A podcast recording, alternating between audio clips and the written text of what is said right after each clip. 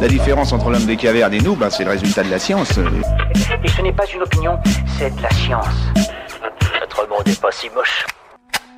Le fer métallique est-il assimilable? Idéalement, il faut que le fer se présente sous la forme de complexes organiques comme celui que l'on trouve dans l'hémoglobine du sang ou celui de la myoglobine des muscles. Ce qui explique que la viande ou le poisson restent des sources privilégiées de fer organique. Le fer minéral, sous la forme de sel soluble, de citrate par exemple, peut également être absorbé par l'organisme.